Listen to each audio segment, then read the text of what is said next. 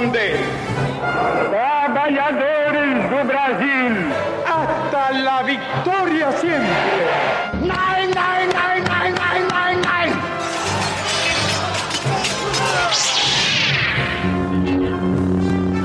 Ninguém pediu a sua opinião.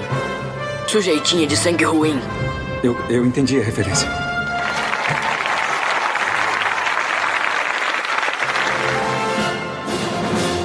Fala, figura! Esse é o Eu Entendi a Referência, o podcast mais novo da praça, aparecendo já no início de 2021 para abrir o ano e bem, torcendo para ser bem mais animador que 2020. Primeiro de tudo, quem somos nós que estamos falando com você? Eu sou Gabriel Félix, um pequeno padawan da nerdice de alma rubro-negra, mas professor de História e mestrando em História Contemporânea na UF nas horas vagas. E eu tenho aqui do meu lado o Igor. Olá, pessoas que estão se aventurando nesta nova jornada de podcast. Eu sou o Igor Pires, vascaíno, entrando no doutorado em 2021 pela UERJ, depois de algum tempo na UF. Também professor de História, historiador, crítico de cinema, para tocar esse programa junto com o Gabriel. Este podcast que chega na Podosfera Brasileira em 2021 surgiu de algo que a gente já tinha feito algum tempo atrás. É, a gente criou um pouco o embrião dessa ideia num projeto na escola que nós dois trabalhamos juntos, mas ele evoluiu agora para este podcast que vocês vão ver. E vem de uma vontade nossa de tentar entender obras da cultura pop, fenômenos que são muito consumidos por muitas pessoas no Brasil e no mundo, e tentar perceber algo a mais que tem nessas obras, um pouco de história, um pouco de camadas extras que nem sempre a gente se dá conta na primeira vez que consome aquilo ou que experimenta aquilo. Então, como o Igor falou, cara, a ideia é, é a gente brincar um pouco, discutir as referências que muitas vezes passam despercebidas, mas que não são aquelas referências clássicas de easter egg, que você vai ver num monte de canal de YouTube. A gente vai falar de questões políticas, sociais, culturais que estão dentro do universo da cultura pop, mas que muitas vezes a gente não percebe ou não para para pensar nisso. A nossa ideia, então, é destrinchar camadas, referências, como é o nome do podcast, para a gente entender um pouco mais essas obras e cavucar, entrar cada vez mais fundo no que elas têm a nos proporcionar. No caso, como dois historiadores, a gente vai pegar mais pelo lado da história, né? Então vamos começar com que tema, Igor? Para não prolongar ainda mais o suspense, a primeira temporada será sobre Harry Potter.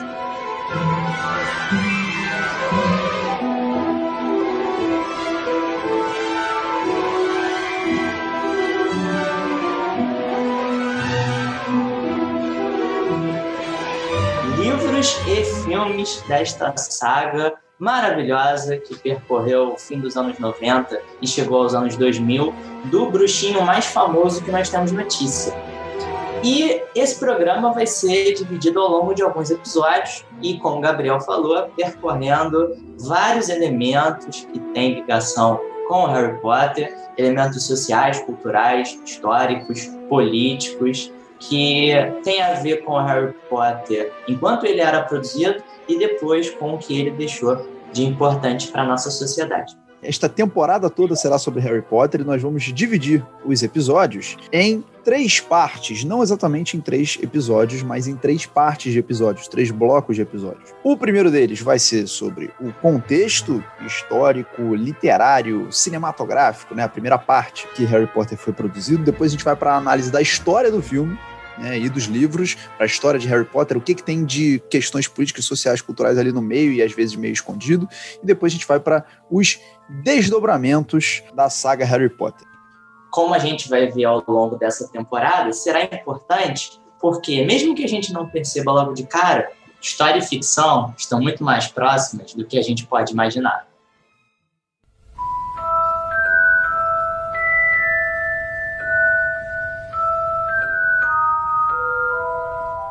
E para começar esse programa, a gente tem que traçar o contexto. Como era a época em que determinada obra foi produzida, foi lançada.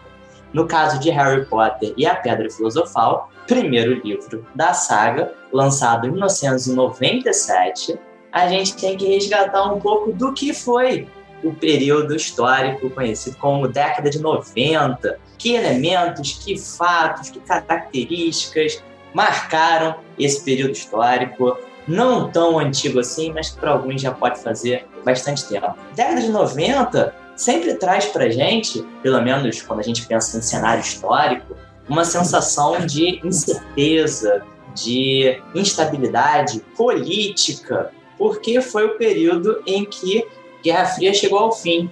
Voltando lá atrás, no início dos anos 90, nós já começamos com esse grande acontecimento histórico, o fim da Guerra Fria, o fim do socialismo real feito pela União Soviética, quando esse grande país se fragmentou e deu origem a vários outros menores, essa alternativa ao capitalismo parecia fadada ao fracasso, chegando ao fim.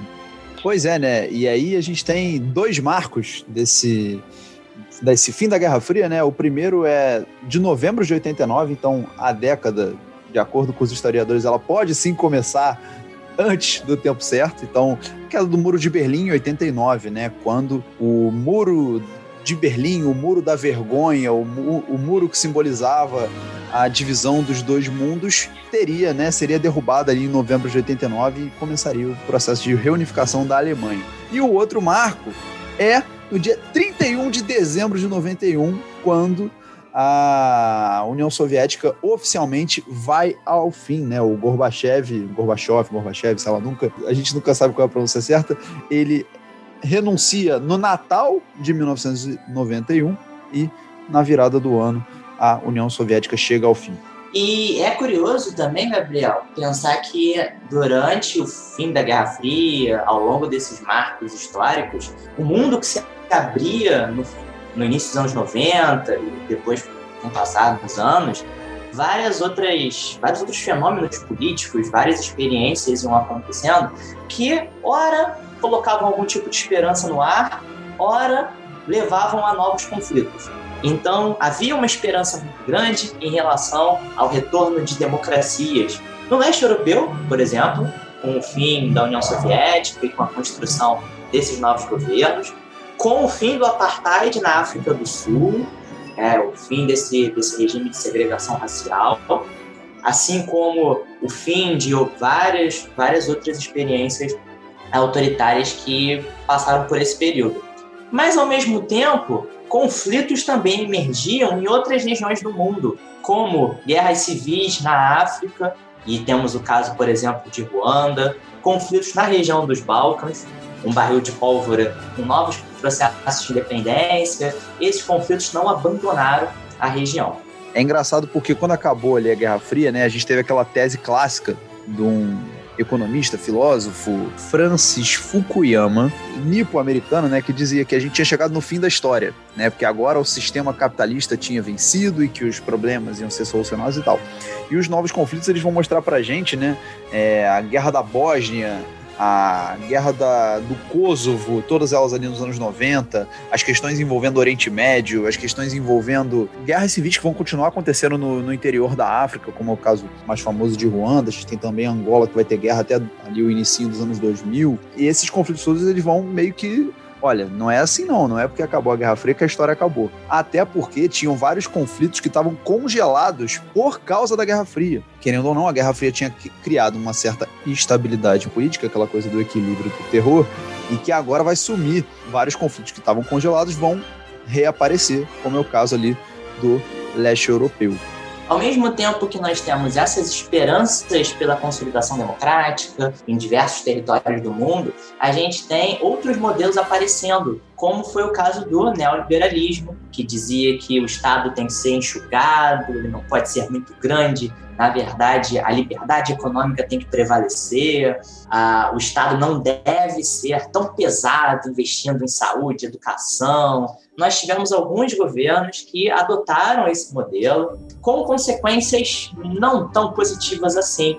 principalmente nessas áreas, saúde, educação, áreas sociais. A questão do neoliberalismo reaparecendo nos, nos anos 90 também causa um pouco essa coisa lá de rebater o Fukuyama, né? Porque a gente tinha tido as experiências, como você falou, na Inglaterra com a Thatcher, nos Estados Unidos com o Reagan, tinha tido o Chile do Pinochet, né? Então só gente maneira associada com o neoliberalismo. E aí, quando a gente chegou nos anos 90, essa teoria neoliberal ela parecia ter ganho né, a disputa política e ideológica, porque a Guerra Fria tinha acabado, então os Estados Unidos, símbolo desse neoliberalismo, ele é, agora tinha que ser copiado. E muitos outros países vão entrar nessa onda, o Brasil é um deles, durante principalmente os governos Collor e FHC. E enquanto esse cenário político se desdobra, nós também temos uma grande efervescência cultural, cultural e social, né? Dá para juntar uma coisa com a outra, graças a uma invenção que nos marca até hoje, que é a internet. É curioso como esse desenvolvimento tecnológico que a internet começou a trazer também puxou um outro processo que também caminhava com as suas próprias pernas e uma coisa se colou a outra, que é a questão da globalização. E como a internet levou esse boom mundial, usando aqueles velhos clichês que a gente sempre repete de encurtar as distâncias, nos fazer aproximar com pessoas em diferentes locais do mundo, é, aumentar a velocidade das informações, oferecer um novo tipo de comunicação. É um pouco clichê? É, mas nos anos 90 isso era muito perceptível. Saindo dos anos 80, chegando aos anos 90, tinha uma diferença significativa de um tempo a outro. É, né? Engraçado assim. Nós dois somos nascidos na década de 90, né? Então a gente é dessa geração que talvez nós, nós sejamos as últimas gerações que pegaram o mundo ainda boa parte analógico, né? E depois ele vai se transformar muito. Pô, alguns marcos assim da internet, para quem a galera que nasceu nos anos 2000 nem sabe o que é um mundo sem internet, né? Mas até a sigla www, ela só é criada tipo em 92. O HTTP, que você vê ali no início dos links, né, ele vai ser criado ali no início dos anos 90 também. Então, era uma coisa que estava meio que surgindo na década de 90. No Brasil, a internet só estoura mesmo bem no final da década de 90. Eu acho que é interessante a gente também lembrar e até relembrar ou explicar para quem não pôde viver a época como a internet foi se construindo. Então, aos poucos, como você falou, né, HTTP, www, mas foi um longo processo de aprendizado para a gente também se familiarizar com ela, a ponto de primeiro testar a internet de escada, a internet que é, tinha alguns momentos específicos pegava melhor, porque não era automático, a internet está ali disponível para você. Não, você tem que conectar, famosa entrada na, na internet meia-noite para poder pegar os servidores mais tranquilos e pô, você conseguir conversar na MSN com as pessoas. É, e aí se a gente abrir essa porta aí, vem cada lembrança, cada memória dos primórdios da internet, na época que ainda era várzea, tudo era terra, e a internet não era esse local já desbravado. É bom a gente também pensar que, ainda que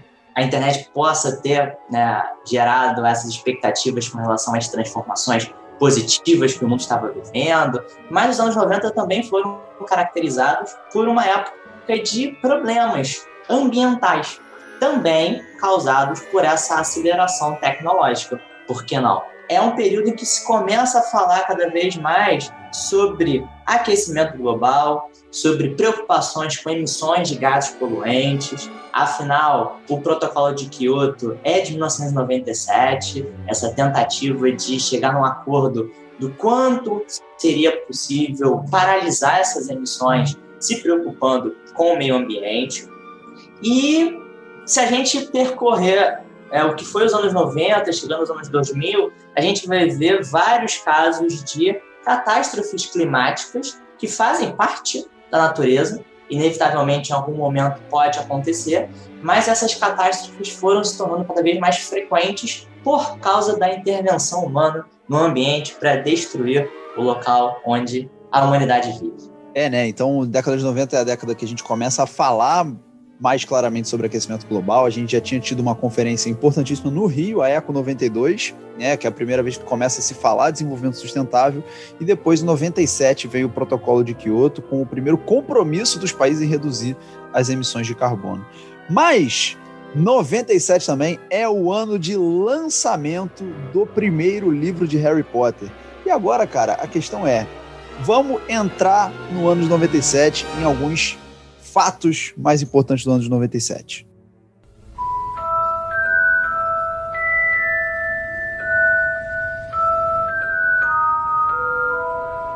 26 de junho de 97, a editora Bloomsbury lança Harry Potter e a Pedra Filosofal na Inglaterra, no Reino Unido. Mas o que estava rolando em 97 no mundo todo? Vamos lá. 20 de janeiro de 97, o Bill Clinton começou o segundo mandato dele como presidente dos Estados Unidos. Em 22 de fevereiro foi anunciado o sucesso da clonagem da ovelha Dolly. Quem lembra da Dolly, né? A galera da, da década que viveu a década de 90, foi um baita de um marco, primeiro ser clonado. Em fevereiro terminou a novela Rei do Gado no Brasil no Brasil também, só que em abril, no dia 4 de abril, o Senado aprovou em segundo turno a emenda que possibilita a reeleição de prefeitos, governadores e presidentes. Caso ali o FHC aprovando a emenda às vésperas de uma nova eleição que seria no ano seguinte. Entre 3 e 11 de maio, o enxadrista Kasparov foi vencido pelo Deep Blue, um computador, né, o que era também um marco dessa evolução tecnológica, um computador derrotar o maior enxadrista da época, falando, continuando sobre questões tecnológicas, em 29 de agosto daquele ano, foi lançado a Netflix, lançada a Netflix pela primeira vez, né, quando nem se sonhava chegar no gigante que é hoje. No dia 28 de junho, o Mike Tyson e o Holyfield fizeram aquela luta em que o Mike Tyson morde a orelha do Holyfield, ficou famosíssimo. Mas talvez o acontecimento que tenha marcado de fato o ano de 97 assim no mundo todo tenha sido a morte da Lady Di, a princesa Diana, ex-mulher do príncipe Charles da Inglaterra, que já tinha se divorciado, tinha se divorciado em 96 e morre em 97 num acidente de carro em Paris, né? E várias teorias da conspiração foram criadas, enfim, relativas a isso. Morre a Lady Di, virou uma comoção mundial. Mostra que a Inglaterra, mesmo com o Império Britânico tendo oficialmente terminado pouco tempo antes, né? Tinha sido declarado o fim do Império Britânico em julho a Inglaterra ainda tinha uma força cultural muito forte no planeta. Uma outra curiosidade é o nascimento de Gabriel Jesus, futebolista brasileiro, no dia 3 de abril de 97. Então, novinho aí o Gabriel Jesus. Mas esse é o ano de lançamento do livro. O ano de lançamento do filme é com o Igor. Em 23 de novembro de 2001, chegavam aos cinemas Harry Potter e a Pedra Filosofal, adaptação cinematográfica do primeiro livro, saindo pela Warner. Então, para a gente conhecer um pouco do que foi o ano de 2001, alguns fatos. Nós tivemos, no dia 1 de janeiro, o início do terceiro milênio da nossa era, acalmando as aflições daqueles que temiam o bug do milênio, o fim do mundo. No dia 15 de janeiro foi lançada a Wikipedia, que serve de fonte de busca para tanta gente na internet, ainda que nem sempre de maneira tão confiável. No dia 18 de janeiro, o Vasco era campeão brasileiro, mas não do ano de 2001, naquele campeonato extremamente confuso que começou em 2000, mas só terminou em janeiro. No dia 1 de abril, o ex-presidente yugoslavo Slobodan Milosevic é preso e julgado por crimes de guerra contra a humanidade. O que tem muito a ver com o que a gente estava falando um pouco antes, sobre novos conflitos, é, especialmente na região dos Balcãs. No dia 5 de abril, indo para o Brasil, nós tivemos um plano de redução em 10% do consumo de energia elétrica sendo anunciado durante um racionamento que ficou conhecido como apagão. Uma das consequências muito levantadas para exemplificar os problemas do neoliberalismo no país. No dia 21 de agosto, Patrícia Bravanel, filha do empresário Silvio Santos, dono do SBT, foi sequestrada em São Paulo. Avançando um pouco mais, nós chegamos ao que deve ser a data mais emblemática de forma negativa para 2001, que foram os atentados de 11 de setembro às torres do World Trade Center em Nova York. Elas foram completamente destruídas por causa de um atentado terrorista atribuído ao Osama Bin Laden. Uh, e esse incidente o fez ser considerado o maior ataque terrorista da história e deixou reflexos por um bom tempo. Como se vê, por exemplo, no dia 7 de outubro, quando os Estados Unidos iniciaram a Operação Liberdade Duradoura com ataques ao Afeganistão, que foi acusado de dar abrigo ao terrorista Osama Bin Laden. No dia 15 de novembro, nós também tivemos o lançamento do videogame Xbox da Microsoft. E ao longo do ano, em agosto e em dezembro, na cena musical brasileira, nós também tivemos o lançamento de um grande hit feito pela Kelly Key, chamado Baba Baby. Quem lembra dessa?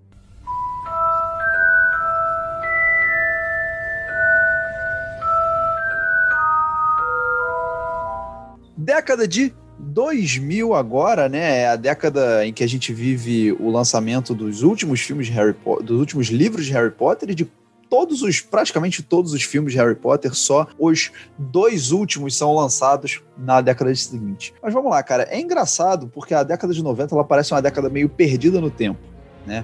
Porque a gente consegue ver certinho o que é o século XX com a Guerra Fria e tal, o fim do século XX ali com a Guerra Fria. E o século XXI, ele começa, o marco fundamental é o atentado às Torres Gêmeas, né? E é engraçado porque todo mundo se lembra o que, que estava fazendo quando aconteceu o atentado às Torres Gêmeas. Onde você estava quando aconteceu o atentado? A resposta para sua pergunta é: alguns podem acusar de ser uma memória fabricada e não vivida. Mas até hoje eu garanto, confirmo, tenho lembranças vivas de estar me arrumando para ir para a escola estudar à tarde, almoçando e assistindo a Dragon Ball Z na TV Globinho e uh, o, pro, o, programa foi interrompido para mostrar uh, os atentados e, e, o Igor criança não pôde terminar de assistir ao Dragon Ball por conta dos atentados às Torres Pois é, e foram. É, eu, eu, lembro também de estar vendo televisão na hora e de parar o que estava rolando, o que tivesse acontecendo e parar no meio, assim, não era nem de ter o intervalo, era parar no meio para passar o que estava rolando, né? Por quê? Para quem não se lembra, né, para a galera mais nova que não era viva, é muito bizarro isso, sabe? Imaginar que tinha gente que não era viva e que agora já é, pô, maior de idade. Dois aviões foram jogados contra duas, dois arranha-céus em Nova York, né, que eram chamados de World Trade Center, com mais de 100 andares cada um.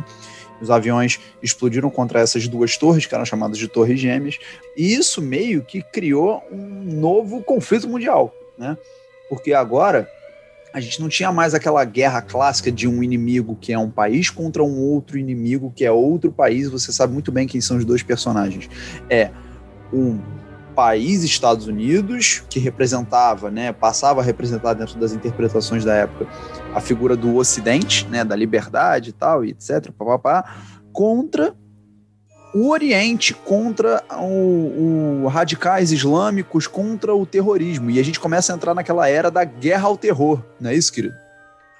E que vai marcar muito os anos 2000. Como a gente falou um pouco antes nos acontecimentos, já tiveram as invasões norte-americanas ao Afeganistão e depois vai desencadear também a guerra contra o Iraque supostamente para fazer com que o Ocidente libertasse as populações do Oriente da opressão de governos tirânicos e ainda por cima ameaçados pela violência do radicalismo religioso.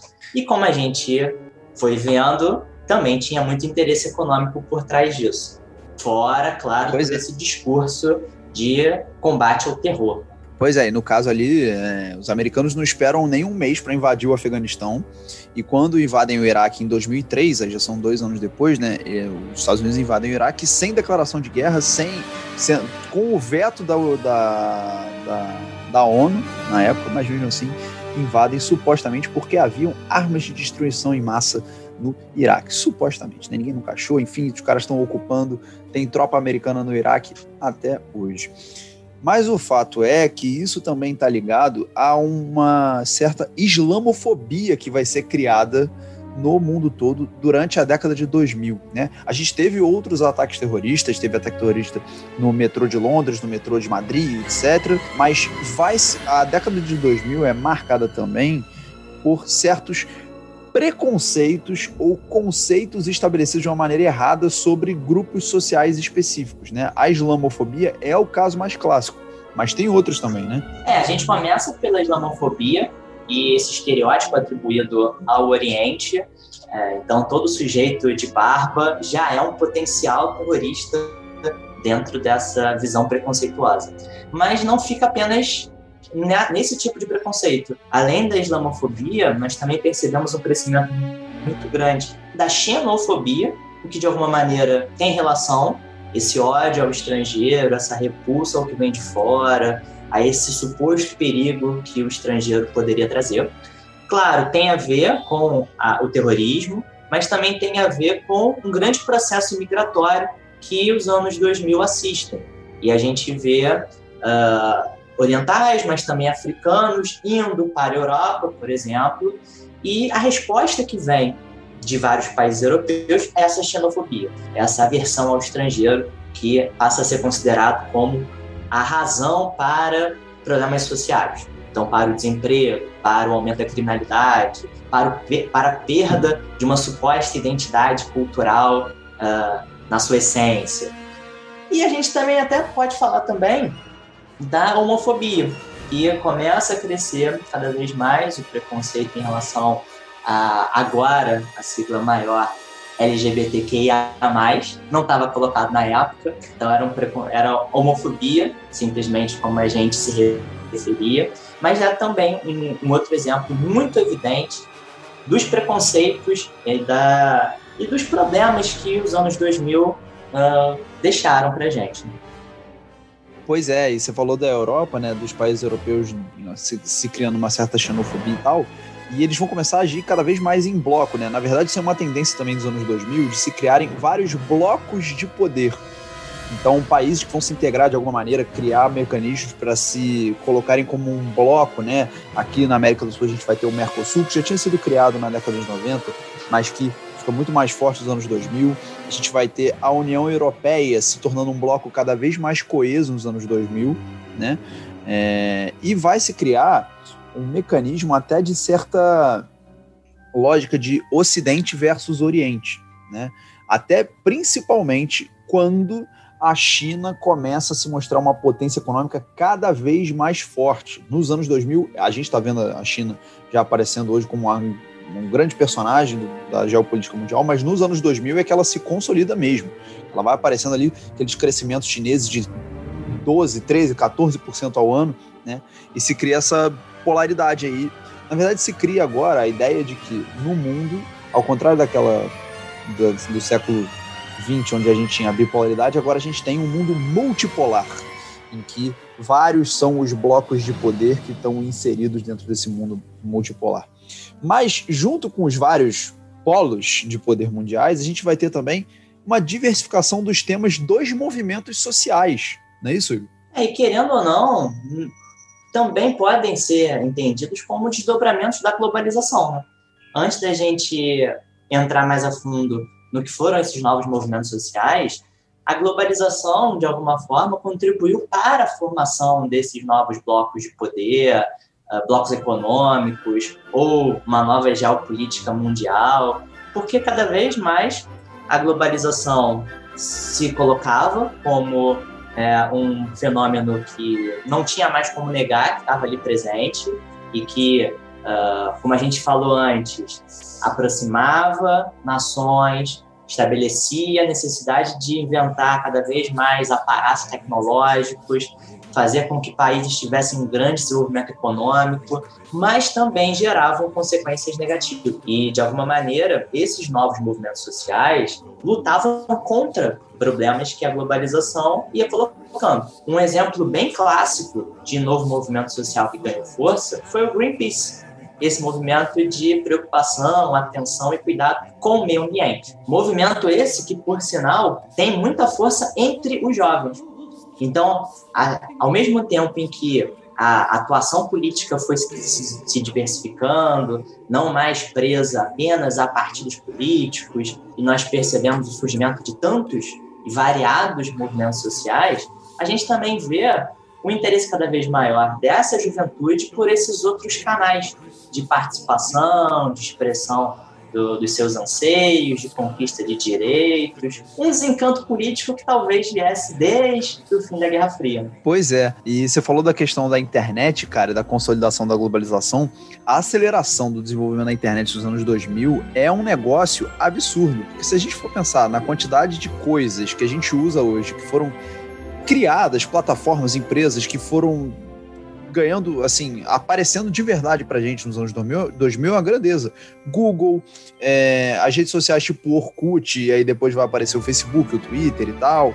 O, o YouTube surge no início dos anos surge nos anos 2000, ganha força nos anos 2000. A gente passa a ver cada vez mais uma proliferação de blogs, e-mails, podcasts, enfim, né, tudo isso que a gente usa muito hoje, mas que vai aparecer de fato nos anos 2000 um pouco de um caráter instantâneo, né? Do que é moda numa determinada época, uma época até pequena, e depois de algum tempo, alguma outra invenção que substitui esta primeira. Então, a listagem que você fez rapidinho aí mostra como, em determinados períodos dessa década, a gente percebe um perfil, percebe uh, o que era marcante e o que era necessário para aquelas gerações. Então, nós tivemos a fase de descobrir o YouTube e se aventurar pelos vídeos horas e horas. Vimos o Orkut ser deixado de lado porque o Facebook trouxe inovações que atendiam mais a demandas, a vontades de um público maior e cada vez mais tecnológico. Então, é, ao mesmo tempo, tem uma aceleração e tem um pouco de efêmero aí, né? De algo que não está garantido que vai durar por muito tempo.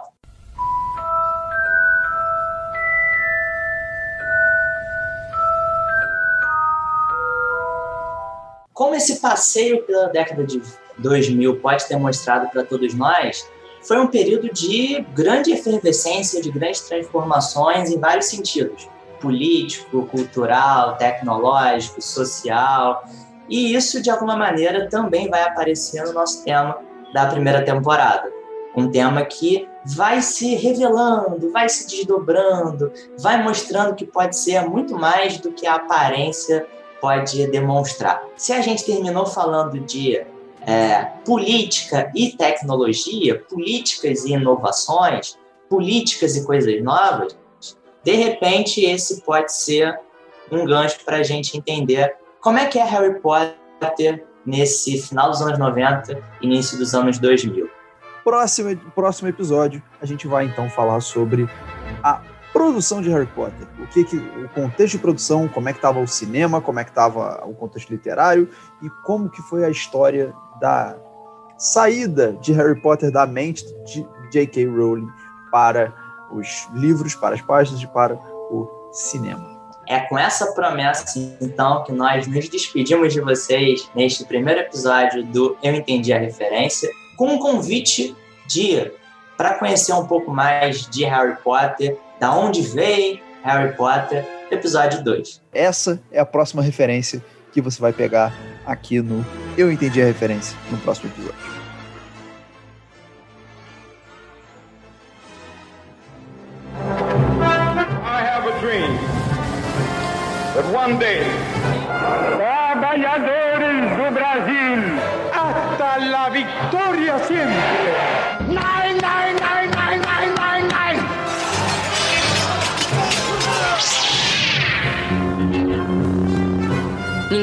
Sua opinião.